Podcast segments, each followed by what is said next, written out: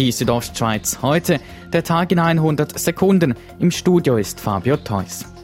In den Bündner Alpen liegt die Asche von zahlreichen Verstorbenen. Grund sind sogenannte Flugbestattungen, die in Deutschland verboten sind.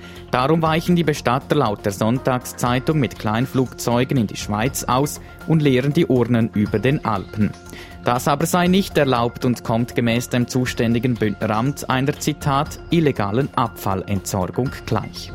Gestern sind bei der Kantonspolizei Graubünden insgesamt 190 Waffen und viel Munition abgegeben worden, das im Rahmen einer Waffenrückgabeaktion.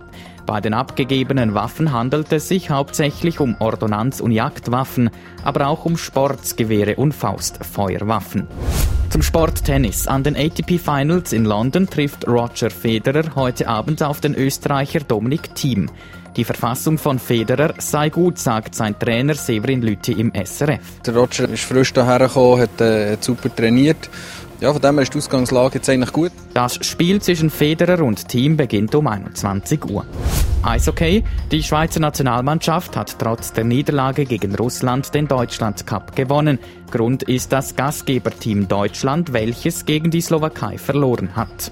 Das spielt der Schweiz punktemäßig in die Karten. Trainer Patrick Fischer sagt im SRF. Ich kann sich nur bedanken für den Einsatz, für die Leistung, für die Intensität. Ich meine, wir haben es gesehen, die Spieler haben sich äh, die Schüsse hineingelegt. Ja, die, ich bin extrem zufrieden mit der Mannschaft. Wir haben äh, eine ganz gute Woche gehabt. Für die Schweiz ist es der dritte Gesamtsieg am Deutschlandcup nach 2001 und 2007. Die Südostschweiz heute, der Tag in 100 Sekunden, auch als Podcast erhältlich.